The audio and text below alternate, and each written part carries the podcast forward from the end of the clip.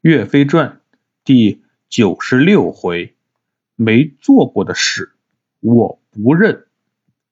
话说岳飞打得兀竹大败，正准备乘胜追击，直捣黄龙之际，却接到了皇帝停止进攻的命令，然后又接到十二道金牌，让他火速回京。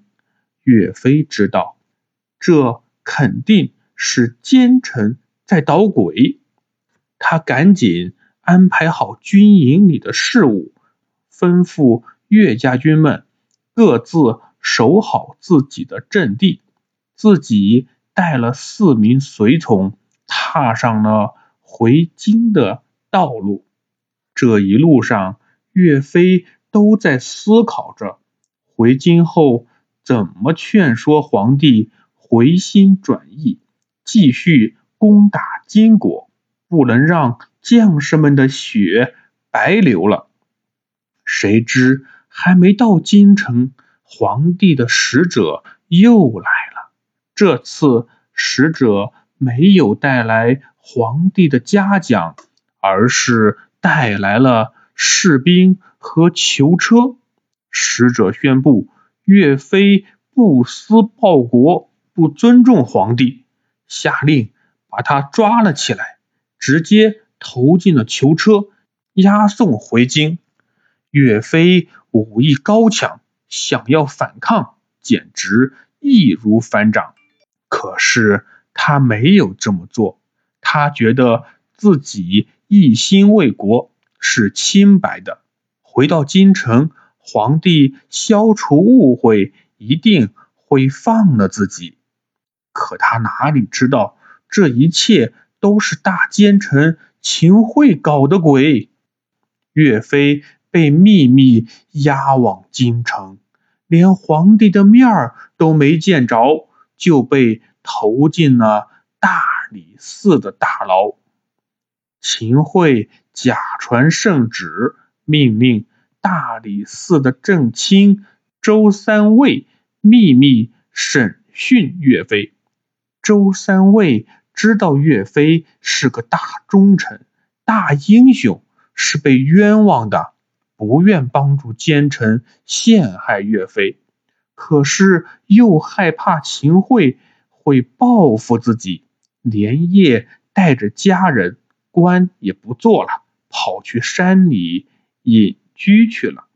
第二天，秦桧知道后十分生气，他心想：跑了一个周三卫，难道我还找不到其他人帮我整治你岳飞？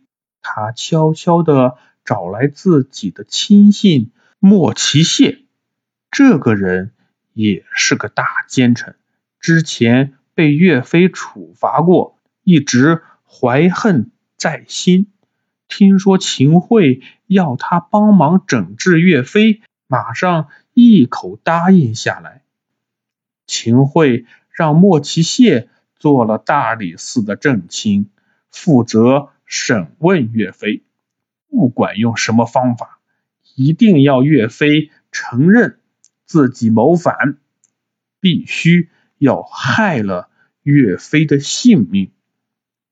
这个奸臣上任后。马上传令提审岳飞。岳飞来到大堂，傲然挺立，直视着他。莫奇谢心里有鬼，被岳飞看得头皮发麻，大喝着让岳飞跪下。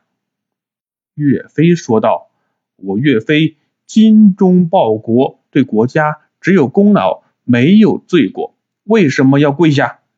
莫奇谢。没有办法，拿出假的圣旨，岳飞信以为真，只好跪下。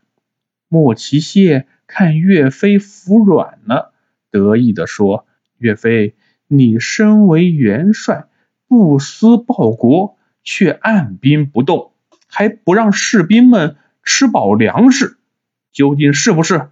快快从实招来！”岳飞。大喊冤枉！莫奇谢根本不听，直接让人先打四十大棍。衙役们恶狠狠地把岳飞按倒在地，大棍重重地打在他的身上，只打得岳飞皮开肉绽，死去活来。可岳飞就是不肯招认。莫奇谢又让人用木头夹岳飞的手指。俗话说十指连心，岳飞疼得满地打滚。可是还是那句话，我没有做过的事，我不认。